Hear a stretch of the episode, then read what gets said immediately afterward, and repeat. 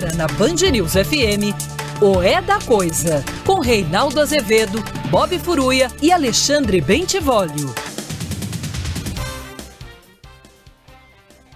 Boa noite, são 18 horas e 1 minuto no horário de Brasília. Começa agora para todo o Brasil mais uma edição de O É da Coisa.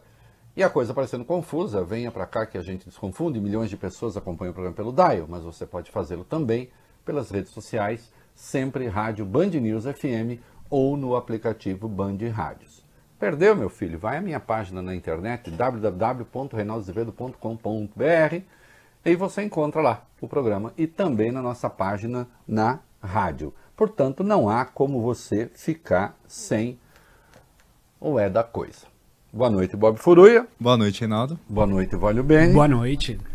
Olha, no meio da fumaça que sufoca a ética, a moralidade, os jacarés, as onças, a Constituição, o devido processo legal, né?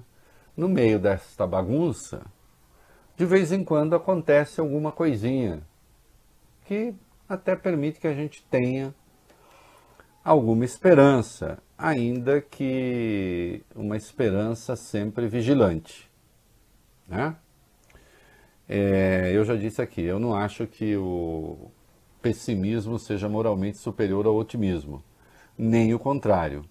Eu prefiro ser realista, sempre. Né? É, hoje aconteceu uma coisa que pode ser auspiciosa. Vamos ver. Embora aqui e ali os sinais não sejam muito bons, e sobretudo lá tem um sinal hoje muito ruim, no topo. Né? Eu me refiro ao próprio Supremo Tribunal Federal. Eu vou explicar tudo. No dia 17 de fevereiro, o juiz Marcelo Bretas, da Sétima Vara Federal do Rio de Janeiro, resolveu participar de um evento com o presidente Jair Bolsonaro. Ele foi receber o Jair Bolsonaro na base aérea do Santos Dumont, ele participou de um evento evangélico com o Bolsonaro, ele participou de um evento político com o Bolsonaro, depois publicou coisas nas suas redes sociais, contou como foi que ele chegou lá, que o Bolsonaro ligou para ele, aí vamos lá, enfim, integrou a comitiva do presidente, participou ativamente é, de uma agenda política, escancaradamente política. Também religiosa, mas sobretudo política.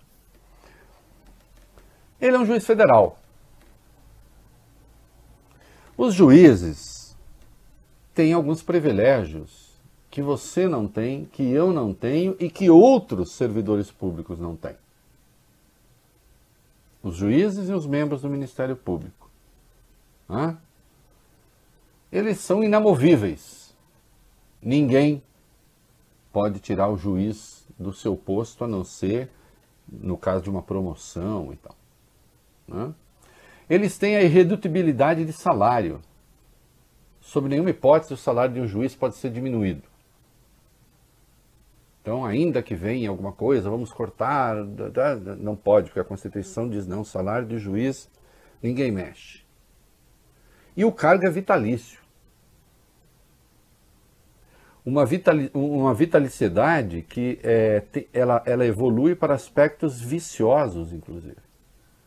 Eu tenho muitos amigos juízes. E eles sabem a minha posição a respeito.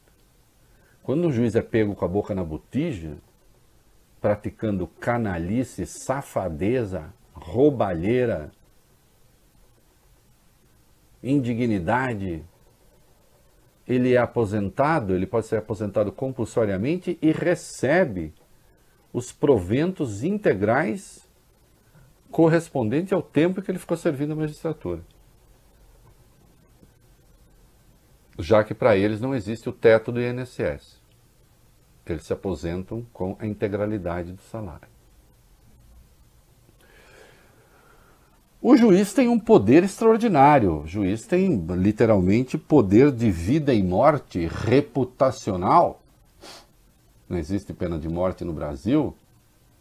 Se bem que ultimamente o Luiz Fux e o Edson Fachin até estão flertando indiretamente com a pena de morte, né? À medida que eles estão dizendo que certos presos, dependendo do crime, não têm direito de deixar a cadeia é, em razão da Covid-19, por exemplo. Eles vão eleger esse tipo de crime pode, esse outro tipo de crime não pode. Né? E o Nelson Meurer, fiquei sabendo onde que é Meurer, e o Nelson Meurer, 77 anos, cardíaco, paciente renal crônico, diabético. A defesa pediu para que ele cumprisse a pena em domicílio, né? A prisão domiciliar. O Faquin negou, porque disse que a cadeia poderia oferecer condições seguras para o preso. No dia 5 de julho, ele foi internado com Covid e morreu no dia 12. E o Faquin continua a fazer aquela cara de sacristão solteirão do interior. De quem não viu nada. Ah, ele era criminoso mesmo?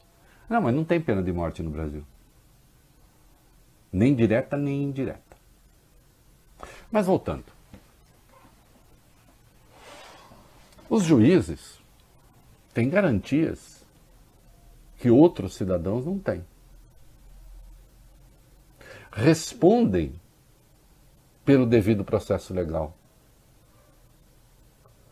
A eles não se permite conluio político de nenhuma natureza, não se permite, inclusive, no sistema acusatório, que é o que vige no Brasil,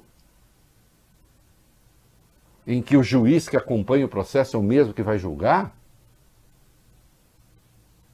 ele não pode ter nenhuma intimidade ou proximidade com o órgão acusador, porque ele tem de ser neutro. Né? Ele tem de ser imparcial. Aliás, eu publiquei hoje um texto no meu blog dos juristas Lênin Streck e Marco Aurélio de Carvalho, e, e, eles fazem uma observação lá muito boa, porque eles escreveram o livro, organizaram o livro das suspeições, escrito por vários advogados. E aí uma parte da imprensa, inclusive, disse, é, são advogados, alguns deles advogados de pessoas na Lava Jato. Bom, e daí? Advogado não tem de ser imparcial, não. Quem tem de ser imparcial é juiz. Ou não? À medida que o juiz é parcial, à medida que o juiz tem intimidade com a política, com partes daqueles que estão no processo, ele perde a sua condição de juiz. E isso na Lava Jato é mato. Até porque a Lava Jato consagrou super juízes. As minhas primeiras críticas à Lava Jato são do próprio ano 2014 e começaram justamente porque eu vi o Moro sendo tratado como Deus, como demiurgo, como aquele que tinha recebido uma revelação. Que revelação? Só se foi as revelações do Alberto Youssef delator do caso do Banestado e depois delator do Petrolão. Ah? Como eu não estou aqui para adorar homens, seres deste mundo, ah? então não cai nessa conversa.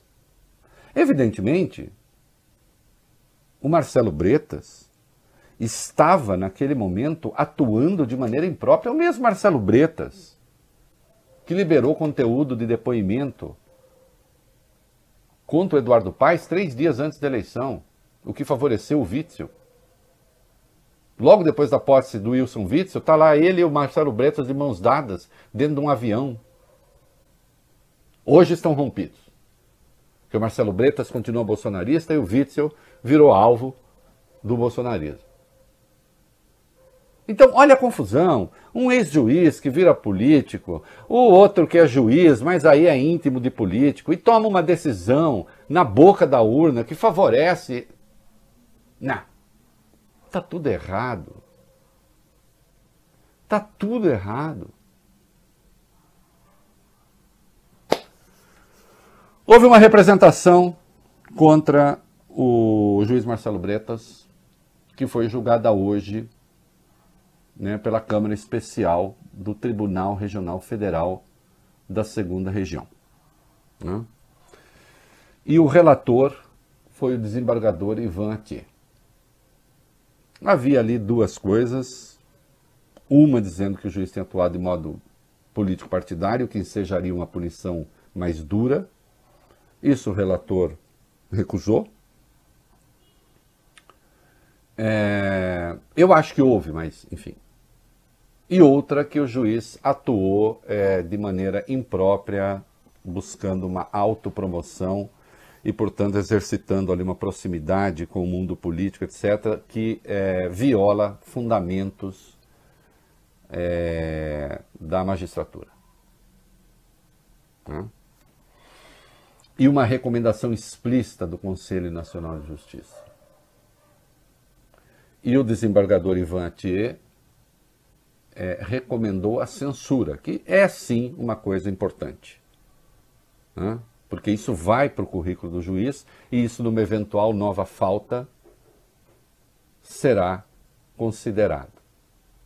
Eu fiquei particularmente feliz, crianças, porque é o seguinte: no seu voto, o desembargador Ivan Atier citou, citou com muita clareza, hum. um texto deste escriba. Sim. Ah. Né? Quando um desembargador, como Ivan Thier, que tem uma excelente reputação, né, é, de um tribunal regional federal,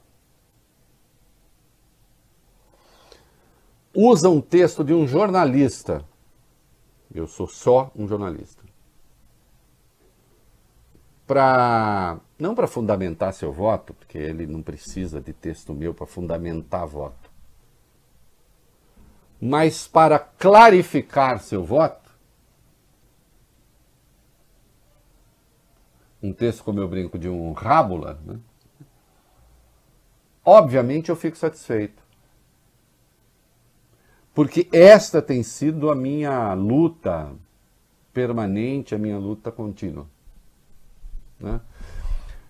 Eu não me sinto homenageado. Você não vai nenhuma coisa, assim, ah, tá se sentindo homenageado, vaidade. Não, não, a questão não é de vaidade pessoal, não. Eu considero uma homenagem, sim, a uma postura que eu adotei, que eu adoto, que alguns poucos adotam, porque infelizmente na imprensa não é regra, de não se subordinar a vagas de opinião, a ondas de opinião, e uh, apelando uma expressão do Humberto Eco, a metafísica influente, né, que diz assim, qual é a opinião da hora? Que opinião eu devo, a que opinião eu devo aderir? O que eu chamo buscar simpatia de boteco? Que eu sempre recusei? Né? Ou a simpatia do espírito do, do, do, da corporação, que eu também sempre recusei. E apontar aquilo que é claramente um desmando. E que muitos, infelizmente, dos meus colegas silenciaram, porque se eu falar isso, pode parecer que eu estou contra a Lava Jato. E eu farei tudo, menos parecer que estou contra a Lava Jato, senão vai parecer que eu estou contra o combate à corrupção. Quer dizer que agora eu tenho que condescender, eu tenho de condescender com agressão ao devido processo legal para não parecer que eu sou contra a Lava Jato? Porque aí ser contra a Lava Jato seria ser contra o combate à corrupção, o que é uma outra vigarice. Ah, então não, não vou criticar porque senão vai parecer. Que isso? Eu diria que até a minha, quando eu fui militante de esquerda, eu já comecei numa corrente que não tinha essa preocupação.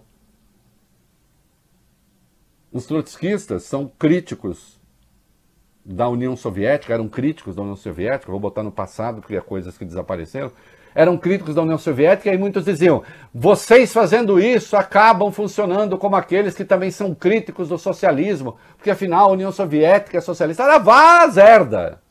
Eu lá vou justificar truculência, violência e ditadura para não parecer que. Ora! Mas não, não há o menor risco. Né? Aliás, eu sou o rei de não me preocupar com isso. Ah, não, se você falar que o Lula foi condenado sem prova, vai parecer que você é petista. Bom, alguém realmente acredita no PT ou fora do PT que eu seja petista? Se acreditar, bom proveito. Os petistas sabem que não, eu sei que não. E sei qual é o meu dever de jornalista.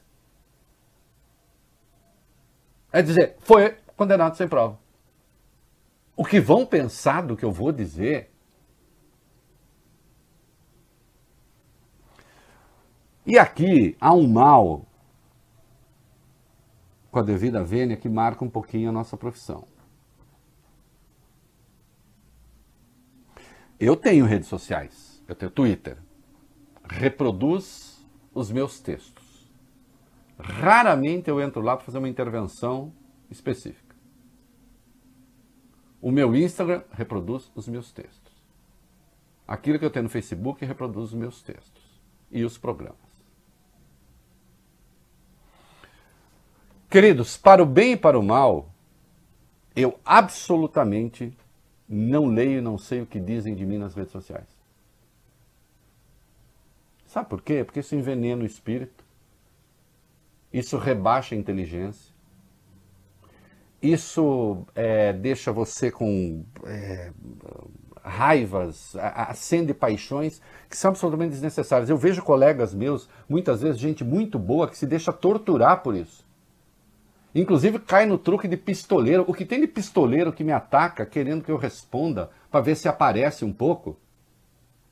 Tem um anão aí que vive me atacando para ver se cresce. Não vai. Não por minha vontade, não com a minha colaboração.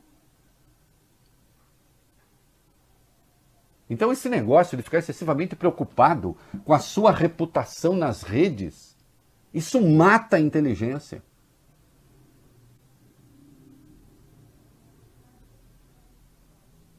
Eu rogo aos colegas, não façam isso.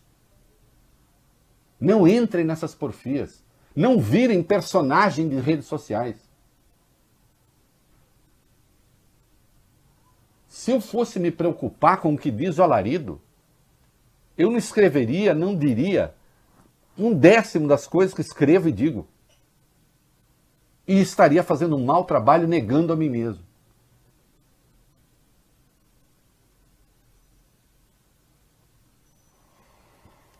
O resultado foi acachapante. São 14 votos, um desembargador se considerou impedido porque a sua mulher advogada está foi alcançada por essa operação recente determinada pelo Marcelo Bretas. Atenção. O assunto entrou em pauta e teve a votação marcada antes do Marcelo Bretas desfechar sua operação contra os escritórios. É bom que isso fique claro. Que andou circulando porcaria por aí a respeito. Mas esse desembargador falou: não, eu sou impedido sobraram 13 votos. Dos 13 votos, 12 votos foram favoráveis à censura ao Marcelo Bretas. 12 votos. Só um voto contrário. Com uma tese, não vou me. Depois vocês veem, está na internet, não vou aqui entrar em detalhes, mas que eu considerei é, lamentável, porque a meu juízo, contra o que está escrito, mas até aí contra os fatos. Mas até aí o desembargador é livre para dar o voto que ele quiser. Né? E sim, me considero, é, considero uma recompensa justa, não a mim, insisto, mas uma postura. De não ter que ficar perguntando: será que o juiz vai ser condenado? Será que não vai? Não interessa. Eu quero saber se o que ele fez está de acordo com as regras do jogo ou não. As ações impróprias foram praticadas no dia 16, acho, só verifique para mim. Porque meu texto é do dia 17 às 7h41. Né? Portanto, foi ali, contemporâneo ao fato. Né?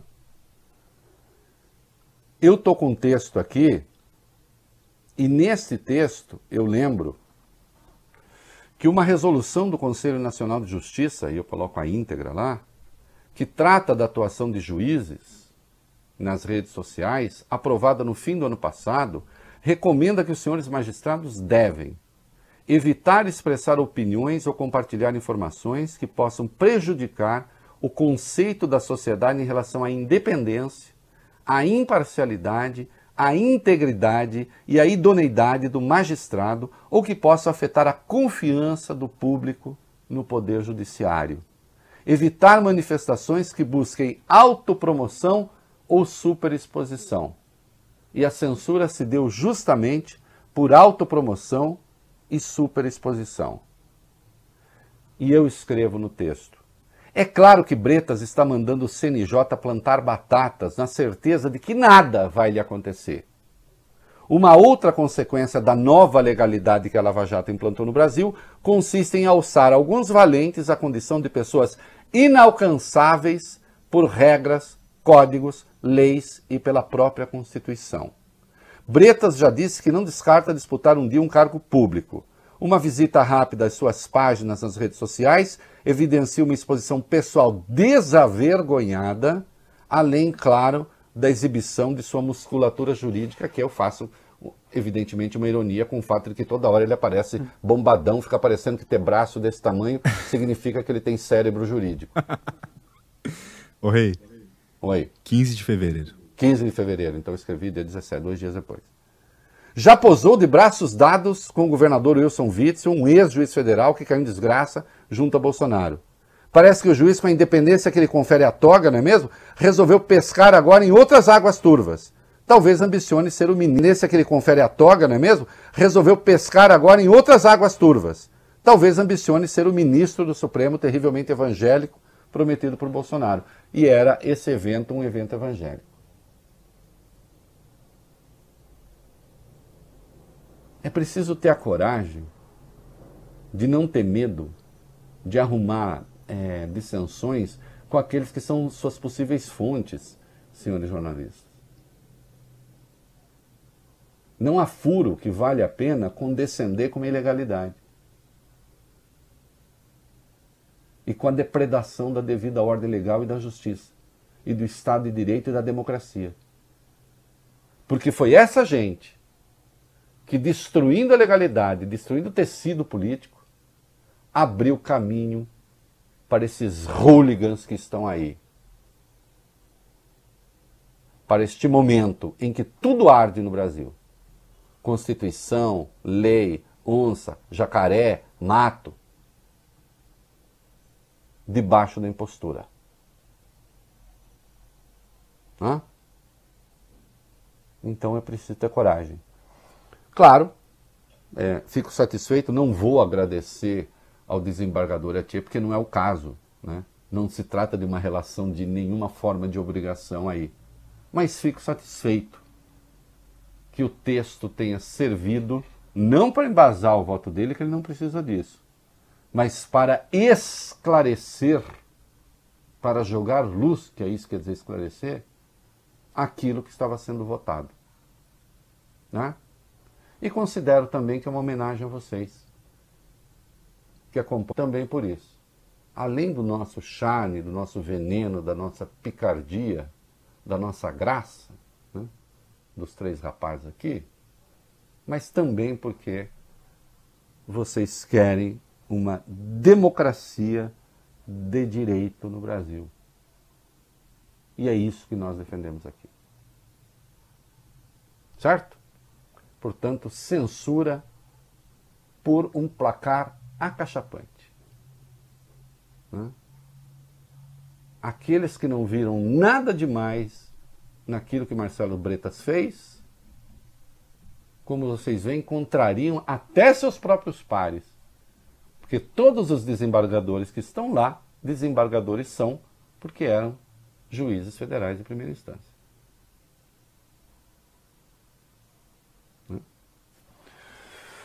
Tá dito? Tá dito. Posto isso, né, vamos prosseguir. Assim, só eu deixei uma pontinha.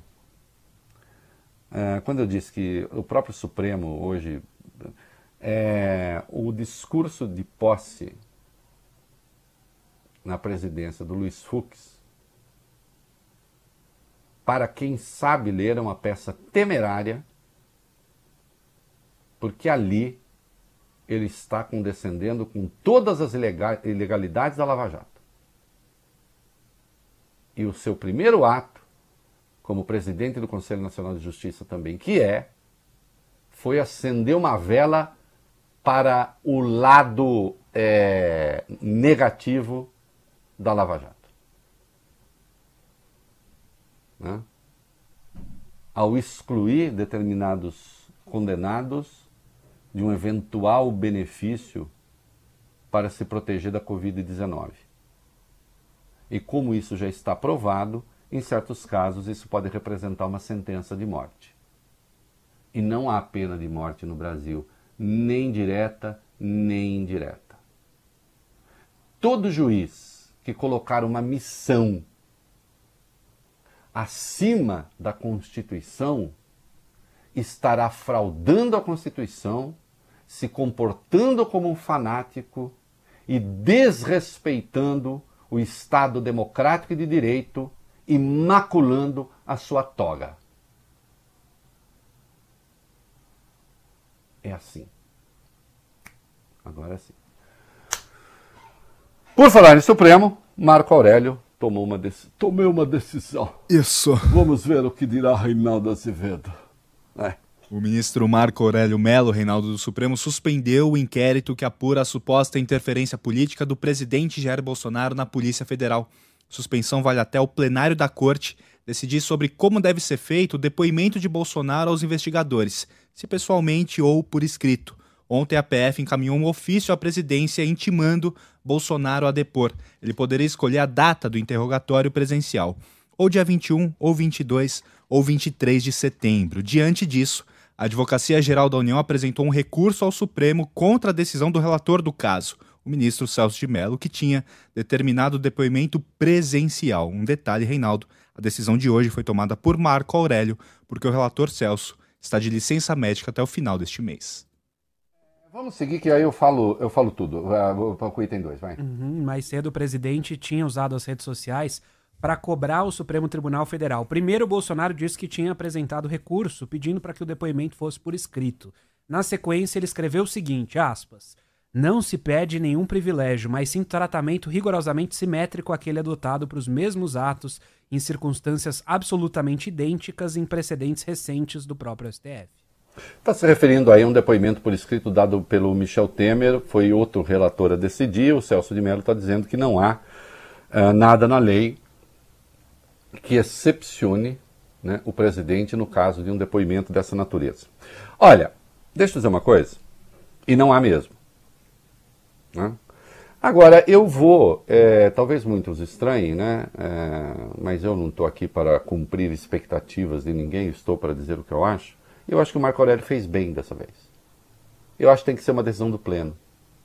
Não tem que ser um embate entre Celso de Mello e o presidente da República. Tem que ser uma decisão da corte. Aliás, eu, em relação à corte, eu tenho posições que são tão diferentes do que anda por aí. Eu sou contra televisionamento de, de sessão. Porque tem, tem ministro ali que acha que é artista. Né? Hum.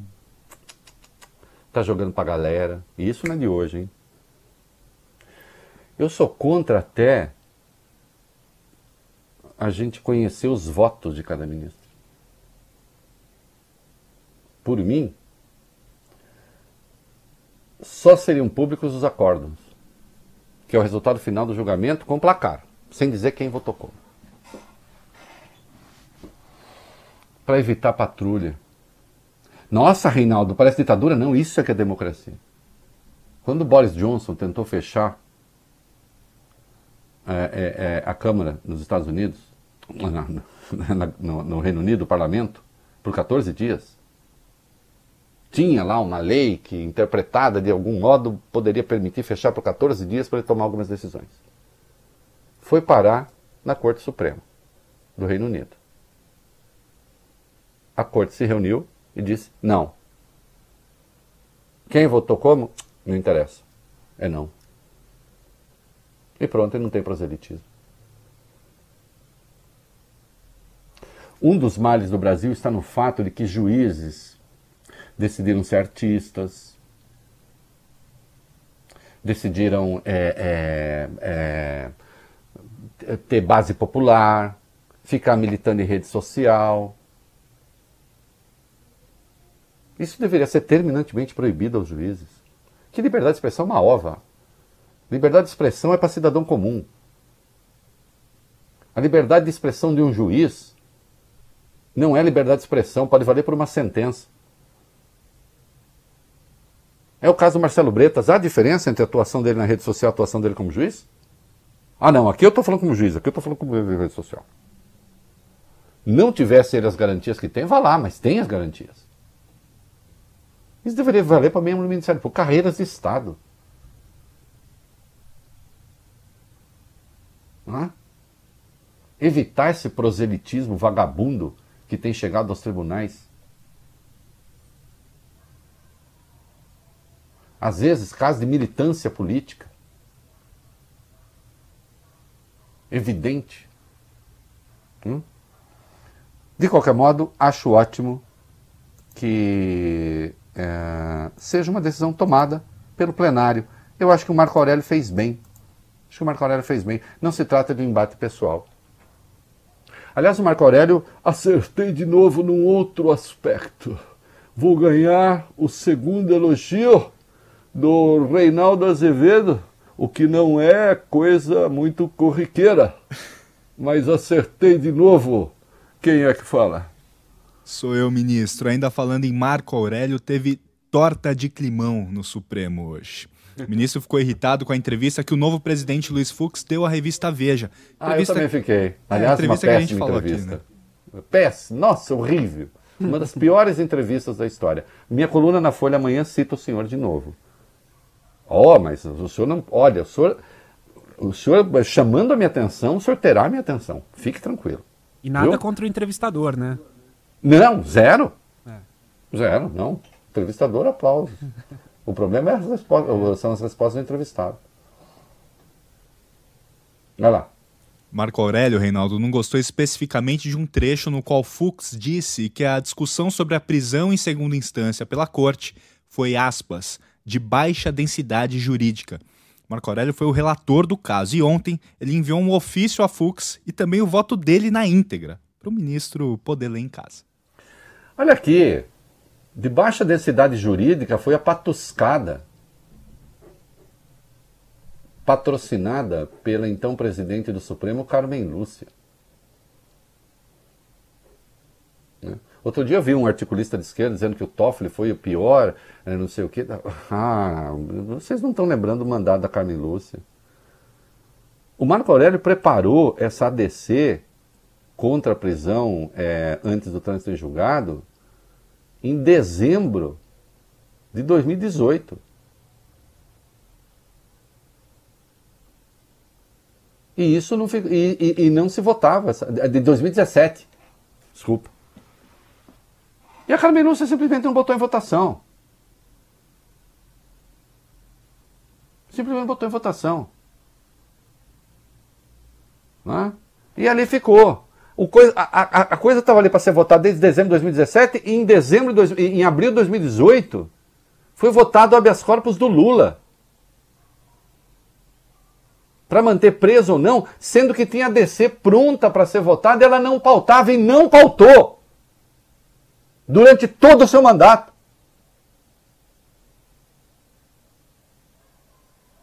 Isso sim é de baixa densidade jurídica. Aliás, é de baixa densidade moral. De baixa densidade jurídica foi a leitura que o senhor fez, senhor Fux, do inciso 57 do artigo 5 Ninguém será considerado culpado até o trânsito em julgado de sentença penal condenatória. O senhor veio com a cascata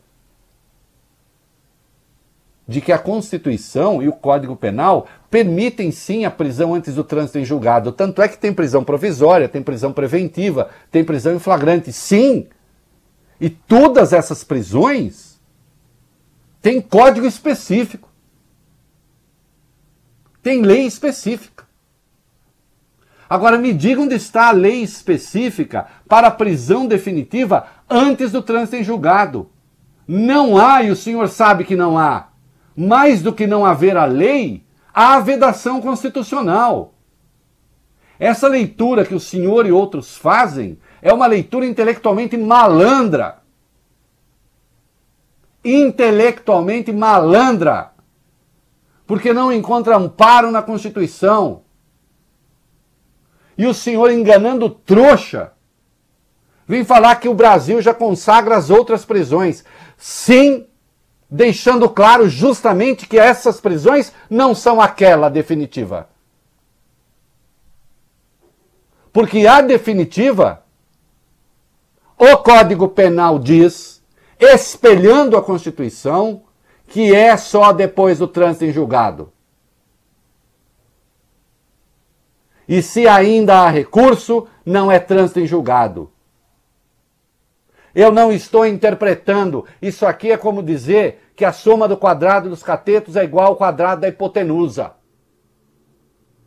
De resto, o senhor é desrespeitoso com quem tem uma posição contrária à sua. Pior, quem tem uma posição contrária à sua é que está alinhado com a Constituição.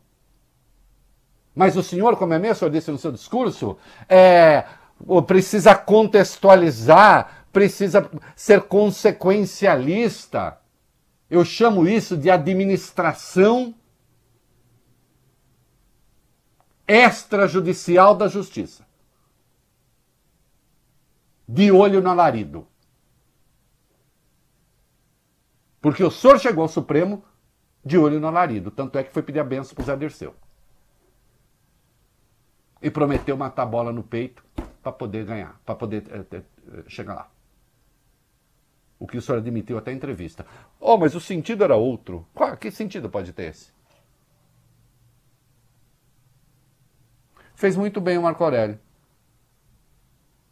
Assim, o Moro ganhou a carteirinha de advogado, pode advogar, tem um monte de advogado, amigos meus, inclusive, que são contra. Eu não era contra. Obviamente, eu acho que ele não merece.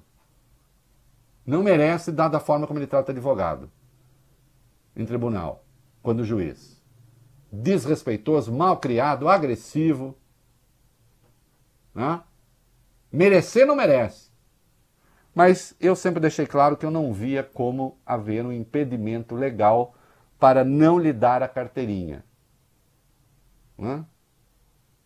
De qualquer modo, eu duvido que ele vá atuar como advogado. Duvido. Dá muito trabalho. Né? Certamente ele prefere é, outras coisas, ah, palestra, não sei o quê, política, né? Essa coisa aí.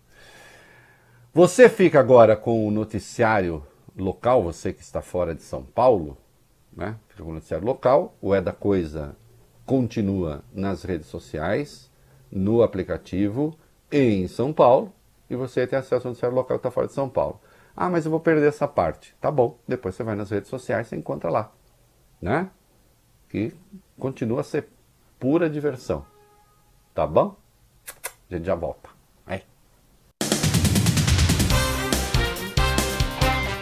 Muito bem, estamos de volta no Daio para São Paulo, aplicativos redes sociais para todo mundo. Quatro minutos, vale bem? Quatro e meio. Quatro, então, mudando algumas coisinhas aí, vamos o nosso item 5 da pauta. Depois a gente eu vou contando para vocês como é que vai ser. Tá bom, a Polícia Federal intimou o vereador Carlos Bolsonaro e o deputado federal Eduardo Bolsonaro, ambos para prestar depoimento no inquérito que apura a organização dos atos antidemocráticos.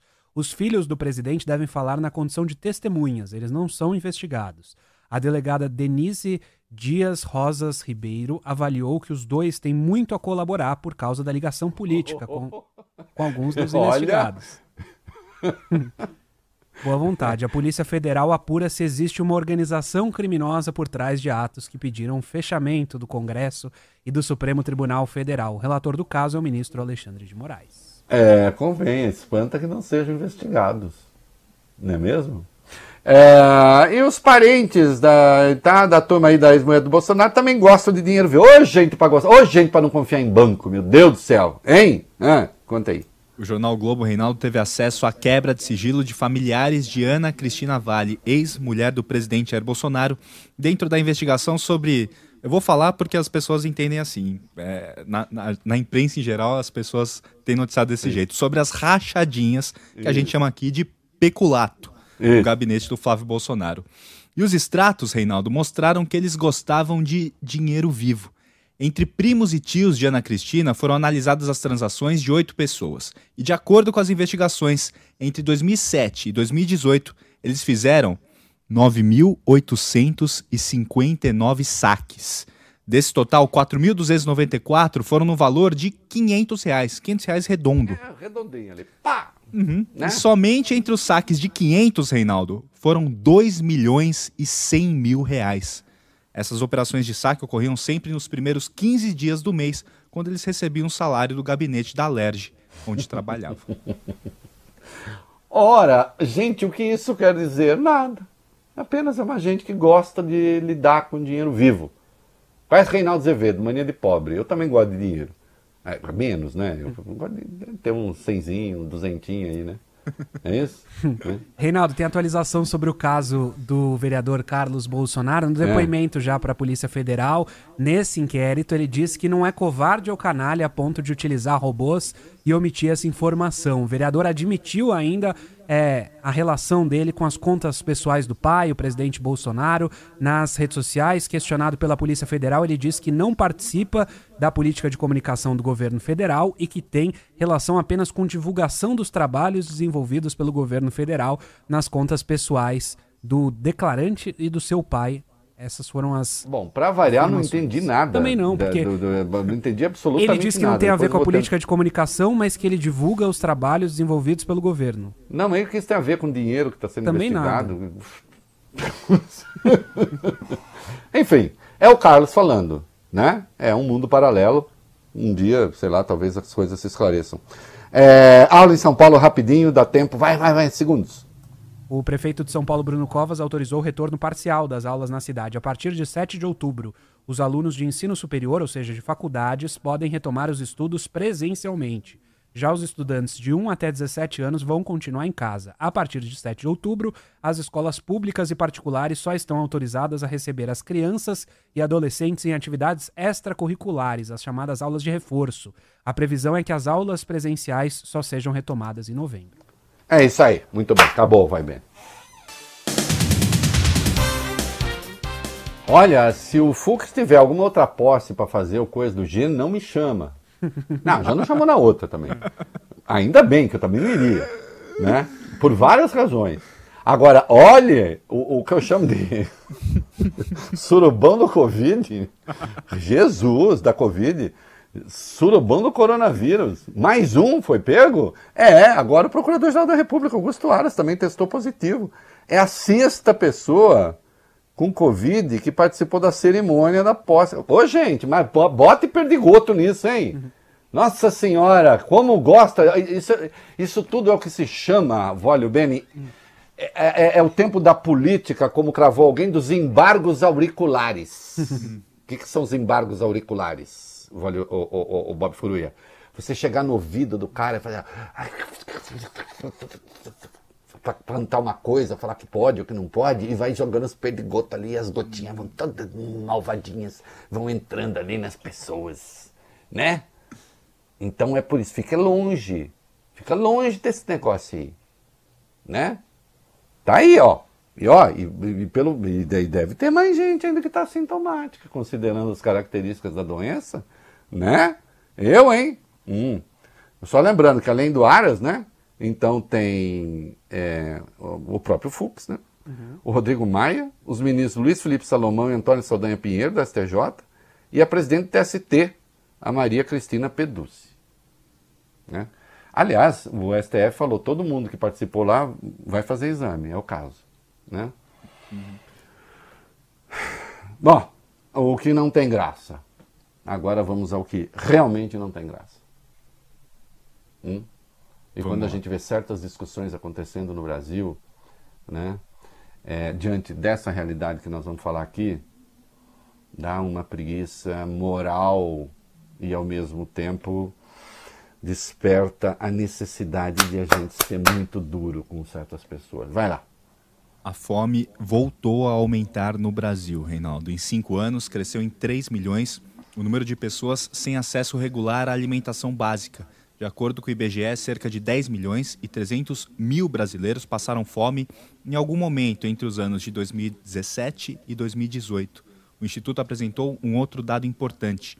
Quatro em cada dez famílias brasileiras não têm acesso regular e permanente a uma quantidade e qualidade suficiente de comida. Isso significa que essa parcela da população precisa limitar o tipo ou a porção dos alimentos que vão à mesa, ou até passar fome. Entraram na conta do IBGE somente as pessoas que moram debaixo de um teto, ou seja, estão excluídas do levantamento, as pessoas em situação de rua, que poderia aumentar ainda mais. Sim, esses... certamente é maior do que isso, e isso se deve à grande recessão que o Brasil, pela, pela qual o Brasil passou, né? E e hoje, se a gente for atualizar esse dado, certamente ele não é muito bom, porque depois vem uma situação de baixo crescimento e de recessão outra vez. Né? É, ô Bene, vamos explicar direito o que, que quer dizer segurança alimentar, insegurança uhum. alimentar leve, tá, para que as pessoas fiquem instruídas para claro. poder debater, conversar, explicar para as pessoas o que é isso. Segurança alimentar é a família com acesso regular, permanente a alimentos de qualidade, em quantidade suficiente, sem comprometer o acesso a outras necessidades essenciais. Já em segurança alimentar leve, a preocupação ou incerteza quanto ao acesso aos alimentos no futuro, é, com uma qualidade inferior dos alimentos. Insegurança alimentar moderada é caracterizada por uma redução quantitativa de alimentos entre os adultos ou uma ruptura nos padrões de alimentação. E a insegurança alimentar grave é a redução quantitativa de alimentos também entre as crianças, Aqui também considerado que as pessoas passam fome. Ah, e para variar, claro, é, mesmo quando se trata de fome, mesmo não, especialmente quando se trata de fome, também isso tem cor no Brasil. Hum. Tem cor, Reinaldo. De acordo com o IBGE, nas casas onde houve a chamada insegurança alimentar, que o Ale explicou agora há pouco, mais de 50% dessas casas eram chefiadas por pessoas autodeclaradas pretas. A situação é muito parecida nos domicílios chefiados por mulheres. Também é pior entre as crianças e adolescentes nas áreas rurais e nas regiões norte e nordeste do país, onde mais da metade das pessoas não tem segurança alimentar. É isso. É, e o arroz amigo continua a fazer falta. É, ainda falando sobre alimentação, o IBGE divulgou hoje dados sobre a importância do arroz no dia a dia do brasileiro, principalmente do brasileiro mais pobre. Um levantamento feito entre junho de 2017 e julho de 2018 mostra que na média o brasileiro gastou R$ 12,79 com arroz no mês. Entre as famílias de classe média para cima, essa média cai para R$ 11,32. Já para as famílias mais pobres, o número sobe para R$ 15,35. Ou seja, isso demonstra, Reinaldo, que essa crise recente do preço do arroz que está bem mais caro, prejudica sobretudo as pessoas mais pobres. Ah, sim, isso é evidente. Eu que já, sem querer fazer demagogia, mas eu já fui muito pobre, não sou mais. Eu como muito menos arroz hoje do que comia antes. Arroz é comida de pobre.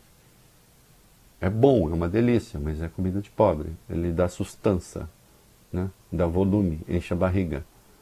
Né? E a esse preço, evidentemente isso vai piorar aquilo que já é ruim. O governo Bolsonaro pretende fazer um corte bilionário nas despesas com educação. É isso? Puxa, que bom, vai lá. Não só educação, também agricultura e do Ministério da Cidadania para turbinar o chamado Plano Pro Brasil de infraestrutura e grandes obras. De acordo com o jornal Estado de São Paulo, o MEC deve ser o mais prejudicado. Deve perder mais de um bilhão e meio de reais, principalmente na área de desenvolvimento da educação básica Até mesmo o Ministério da Defesa deve sofrer perdas. Segundo a pasta, o corte informado foi de 430 milhões. Os alvos da tesourada foram definidos em reunião da chamada Junta de Execução Orçamentária. O colegiado é formado, entre outros, pelos ministros Walter Braga Neto, da Casa Civil, e Paulo Guedes, da Economia. É, e o ministro Milton Ribeiro, do MEC, quando foi falar de corte de educação, ele culpou os antecessores. Bom, é, nunca foi qualificado para o cargo, se desqualifica um pouco mais. Olha aqui, eu vou dizer uma coisa, escrevi hoje. É, é, ai, olha, peço todas as vênias para os meus coleguinhas que assim que acham que teto de gastos é uma espécie de, sei lá, é, é, é a segunda pessoa da Santíssima Trindade. No caso, o Espírito Santo, que, que, é, que é a coisa mais imaterial dos três. Né? É, isso, isso, essa coisa miserável aqui, que vai reduzir a, o, o, aquilo que já é ruim para os pobres, vai ficar ainda mais. Atenção, esse teto de gastos era coisa do passado. Eu defendi o teto de gastos quando o teto de gastos era viável. Eu não defendo uma ideia por fetichismo, eu defendo uma ideia quando ela é viável. Isso era pré-pandemia. Esse teto, cedo ou tarde, vai cair que caia enquanto dá para planejar. Mas aí nós precisaríamos ter um ministro da Economia que não estivesse empenhado hoje apenas em sobreviver no cargo. Então Guedes, aquele que chegou, até brinquei hoje no blog, ele chegou pensando que ele era o, Pigmaleão da Galateia. Ai, não entendi nada, Reinaldo. O Pigmaleão é uma figura mitológica aparece na poesia do Ovidio. Momento cultural. E ele cria uma estátua, ele achava que as mulheres todas não eram dignas, não eram virtuosas o bastante para ele, cria, ele, ele esculpe uma estátua e se apaixona pela estátua. Um dia Afrodite fica com pena dele e dá vida para a estátua.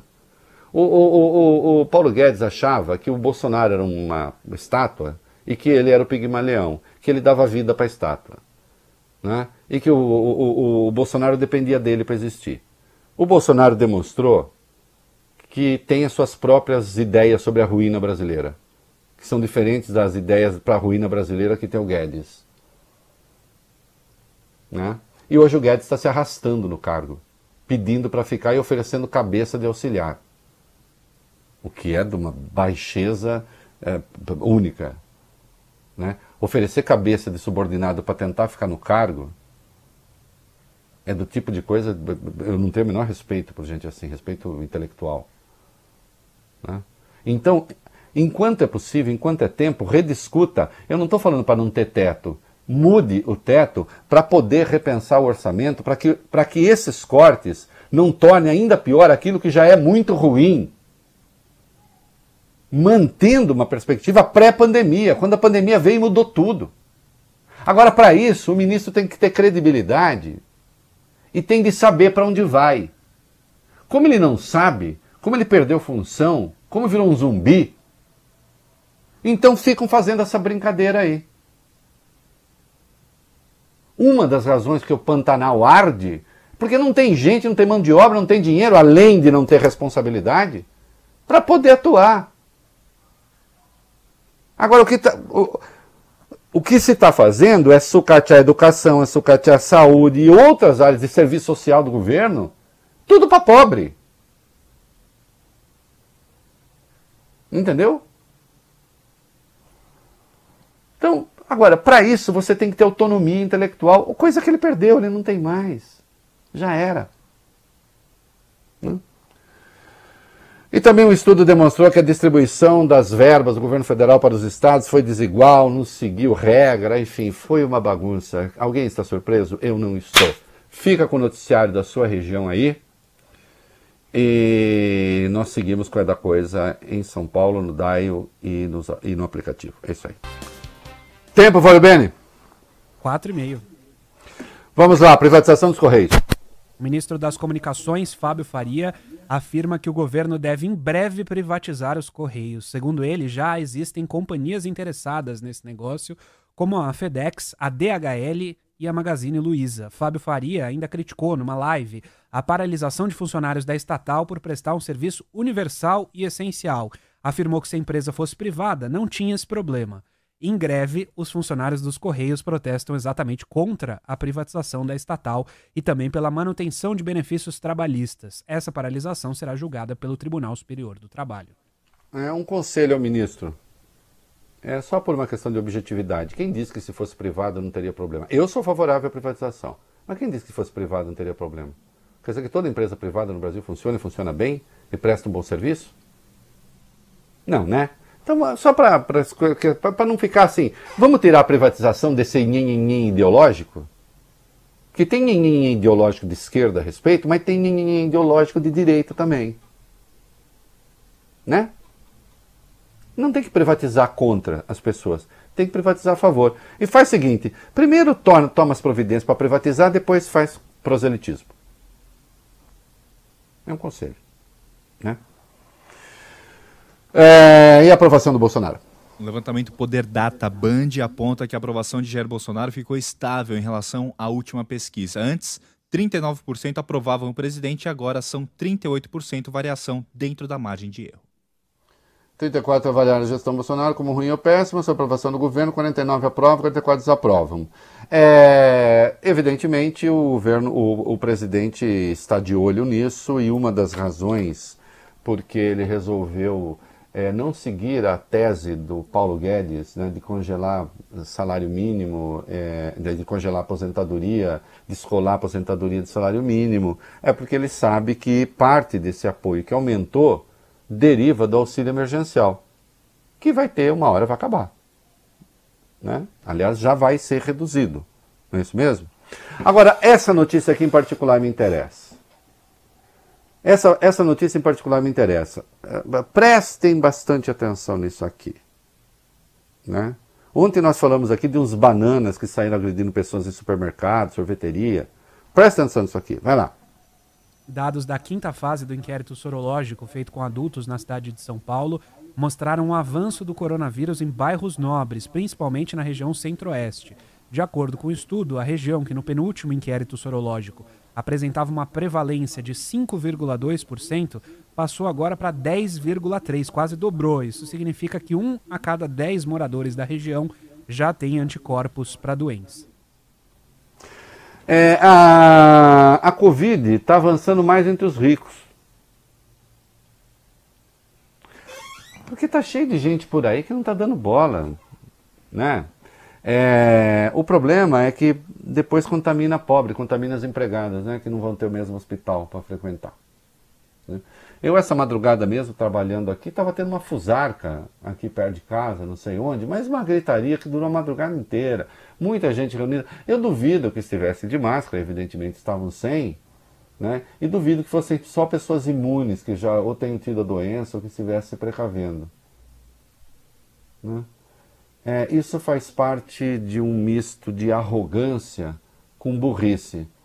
Se há coisa que define a elite brasileira, com raras exceções, é esta mistura de arrogância com burrice e com autoritarismo também. Né? Covid avança na Europa, a OMS faz alerta.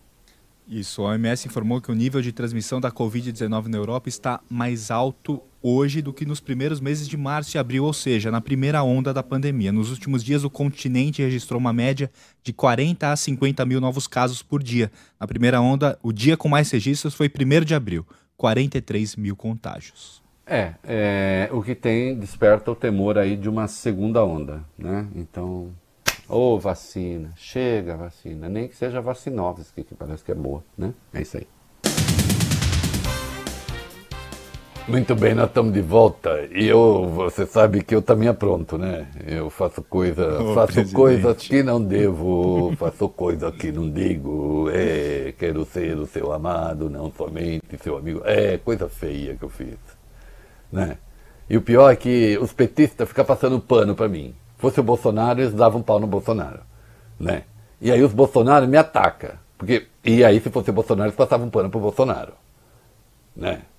Essas coisas que precisa acabar no Brasil. Até eu acho isso. Né? O que, que é que eu fiz, o Bob Furuia? Presidente, o senhor visitou o senador Renan Calheiros, que está internado no Hospital Sírio-Libanês em São Paulo. Sim, meu amigão. Uma foto em que os dois aparecem juntos e sem máscara. Foi publicada nessa quinta nas redes sociais do parlamentar. Quem está acompanhando a gente pelas redes sociais está vendo essa imagem agora. Então. E o Renan escreveu o seguinte nas redes sociais: Recebi a visita do ex-presidente Lula no hospital. Durante a conversa, ele me perguntou se eu estava bem. Respondi que aguento jogar os 90 minutos, mas que a prorrogação eu não garanto, disse o Renan. É, olha aqui, é, os dois fazem parte do grupo de risco. É, o presidente Lula tem, o ex-presidente, 74 anos, o Renan tem 65, o Renan extraiu um tumor do rim, enfim, espero que dê tudo certo. O Lula foi lá para fazer exames que ele tinha marcado. Agora, evidentemente, isso não é um bom exemplo, né? Não é um bom exemplo. Principalmente estando em hospital. Faço coisas que eu não digo Quero ser o seu amado, não somente o seu amigo. Cada vez que eu sinto um beijo seu na minha face. Um beijo seu na minha face. Eu luto pra manter o meu disfarce. Pra manter o meu disfarce. E não, deixar tão claro que te quero. Que quero. É isso, olha aí, é, acho que é Carlos Cola, né, o autor dessa música. É uma maravilha essa música, né? uma, uma, das boas que não, uma das boas que não, que não são do Mark Sullivan. Acho que é Carlos Cola. É, aliás, ele também serve pro, pro, esse também serve pro, pro ministro Edson Fachin, né? É, digo coisas que não faço, faço coisas que não digo, não é mesmo, ministro Fachin? É, não, não, não devia, né? Tá errado. Tá errado. Mau exemplo. Mau exemplo num país em que o governo dá mau exemplo. Aí vai a maior expressão da oposição brasileira e também dá mau exemplo. Não, não quero fazer um grande caso disso, porque o Lula não comanda a política pública no momento. Mas está obrigado, acho eu, moralmente e eticamente, a dar o bom exemplo e não tem pano que se possa passar nisso. Eu, hein? E o Pantanal? O Senado instalou uma comissão para acompanhar as ações de combate aos incêndios no Pantanal. No próximo sábado, o grupo vai visitar as regiões afetadas pelas queimadas, que já destruíram mais de 2 milhões de hectares na região. A primeira parada será no município de Poconé, no Mato Grosso. O presidente da comissão externa é o senador Wellington Fagundes, do PL, e o relator Nelsinho Trade, do PSD. Também integram um grupo as senadoras Simone Tebet, do MDB, e Soraya Tronic, do PSL. Os quatro é. são do Mato Grosso ou do Mato Grosso do Sul. Olha, tá a coisa lamentável. Hoje o Bolsonaro duas vezes, né? Estava na Paraíba, lá na Paraíba, disse que o Brasil é o país que mais preserva o meio ambiente. Né? Um discurso puramente reativo. Depois disse aí falando a, a, a seguidores que as críticas são desproporcionais. Né? Enquanto isso, o Pantanal vai queimando sem que haja o devido peso político e, e, e técnico para a questão. Isso deveria ter sido alvo da maior mobilização nacional jamais vista no Brasil e não está sendo. Em vez disso, insisto, a gente tem só uma conversa reativa. E agora, eu acho que o Ricardo Salles, vamos para 30, o Ricardo Salles já tem a quem pedir mais um dinheirinho. Apareceu mais uma figura de dimensão internacional, além do Leonardo DiCaprio, para quem o Ricardo Salles pediu uma grana, uhum. também preocupado com a Amazônia. Quem é? Será que ele vai pedir um dinheirinho, Reinaldo, para o Lewis Hamilton? É, campanha internacional em defesa da Amazônia ganhou também a adesão dele. O inglês, ex-campeão mundial da Fórmula 1, maior piloto da, da atualidade, caminhando para ser o maior da história, vai ultrapassar o Michael Schumacher. Deve ultrapassar agora na próxima corrida, na, nas próximas duas, perdão a, o número de vitórias do Schumacher. Ele está à espera. O Hamilton publicou um vídeo nas redes sociais pedindo que as pessoas se mobilizem em defesa da preservação da floresta amazônica. No vídeo, o piloto diz que no último verão a floresta queimou. O fogo foi aceso de forma deliberada, conduzido pelo desmatamento. Isso causou uma devastação generalizada e um inimaginável sofrimento para as comunidades indígenas e a vida selvagem que vive por lá. E Hamilton concluiu, Reinaldo. Se nós perdermos a Amazônia, nós vamos perder a luta contra a crise climática. É simples e o tempo está correndo. Isso, vai lá pedir dinheiro para o Hamilton agora. A questão ganhou uma dimensão e, e o Brasil, evidentemente, está tratando muito mal disso. Né? Teria que ter já um, um gabinete de gerenciamento de crise, mas não consegue nem achar mão de obra para pagar fogo. Tal incompetência. Vamos comercial. Ah, quer dizer que tem membro do PCC que agora também se era inscrito como caçador? É isso? Olha que coisa bonita. É, apontado pelo Ministério Público como integrante do novo comando do PCC, Levi Adriane Felício, de 54 anos, era o responsável por lavar dinheiro e guardar armas para a facção no Paraguai, de acordo com o um relatório da Polícia Federal obtido pelo portal UOL, Reinaldo. E ele tinha um registro, só que aí faltou informação, né? É verdade, ele tinha um registro de CAC, né? O colecionador, atirador e caçador junto ao Exército Brasileiro. É. Uh, de, ah, mas já estava vencido. Mas isso demonstra a seriedade com que é feita essa lista. E aumentou brutalmente o número de CACs no Brasil. Né? É, evidentemente, os bandidos também se aproveitam. Ou vocês acham que não? Né? Aliás, são os que mais se aproveitam. É, AGU sobre reeleição no Congresso. Manifestação enviada ao Supremo, a AGU disse que a reeleição dos presidentes da Câmara e do Senado é um assunto que deve ser decidido internamente pelos próprios parlamentares. Na prática, a AGU não se opôs à ideia. É, eu, uh, só para lembrar, é, o regimento permite que o presidente possa ser reeleito da Câmara e do Senado desde que sejam legislaturas distintas. Dois anos finais de uma legislatura, dois anos iniciais da outra. Na mesma legislatura, não. Não faz sentido em si, eu sei que não faz sentido em si a coisa. Agora, é a regra. Eu acho que mudá-la é uma coisa muito complicada, é, mas isso está ali é, sendo debatido. É, e vai ter uma frentona de esquerda nas eleições? Sim, as esquerdas, na verdade, formaram poucas alianças no país inteiro. Terminou ontem o prazo para a realização das chamadas convenções partidárias, tinha gente falando em uma frente ampla contra o presidente Bolsonaro e o bolsonarismo em geral, principalmente nas capitais, não saiu do papel, única exceção em Florianópolis, onde PSOL, PDT, PT, PCdoB, PSB e Rede vão lançar um candidato único, engenheiro Elson Pereira. Bom, nunca postei isso, tanto é que aqui em São Paulo você tem um candidato de esquerda que algumas pesquisas está em segundo lugar, que é o Guilherme Boulos, e mesmo assim o PT lança candidato e tenta vitaminar a candidatura né?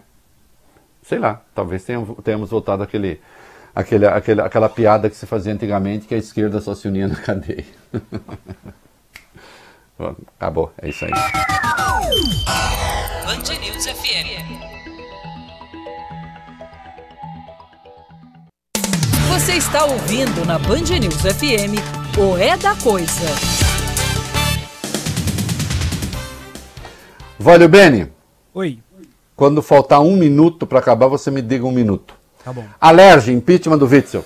A comissão do impeachment da Alerj, Reinaldo, aprovou hoje o relatório favorável ao prosseguimento do processo contra o Wilson Witzel, governador afastado do Rio. Agora, na próxima semana, os parlamentares devem votar no plenário a admissibilidade da denúncia por crime de responsabilidade. Witzel é acusado de ter chefiado um esquema de desvio de recursos destinados ao combate à pandemia do coronavírus no estado. E os próximos passos? A partir da segunda-feira que vem, começa a contar o prazo de 48 horas para que o parecer seja inserido na pauta do plenário da Alerj. A votação pelos deputados pode levar mais de um dia. Mantida a tendência pela aprovação por ao menos dois terços dos parlamentares, assim terá início a formação de um tribunal misto composto por cinco deputados e cinco desembargadores e comandado pelo presidente do Tribunal de Justiça do Rio de Janeiro.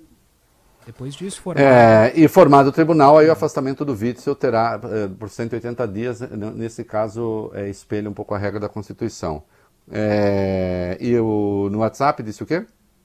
Falando em Witzel, Reinaldo, governador afastado do Rio, tinha um comportamento diferente no WhatsApp. TV Globo teve acesso às investigações contra ele e teve acesso nesse meio às mensagens que ele trocava com as pessoas.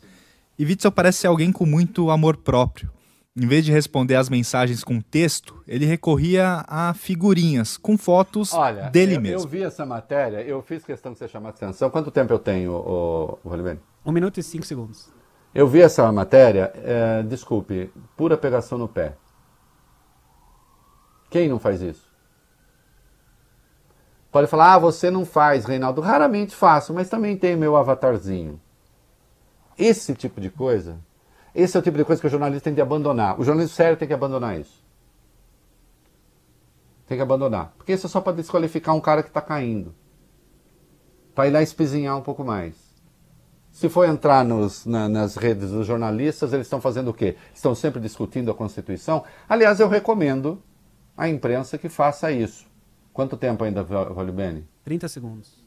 Pouco eu mais. recomendo à imprensa que faça isso. Recomendo à imprensa que procure onde está a lei que afastou o Wilson Witzel do governo do Estado. Eu comecei esse programa falando hoje aqui em defesa do Estado de Direito. A minha simpatia pelo Witzel é abaixo de zero. Agora, é preciso que as coisas sejam feitas de acordo com a lei, mesmo para as pessoas de quem não gostamos. Beijo, tchau. Você ouviu o É da Coisa na Band News FM.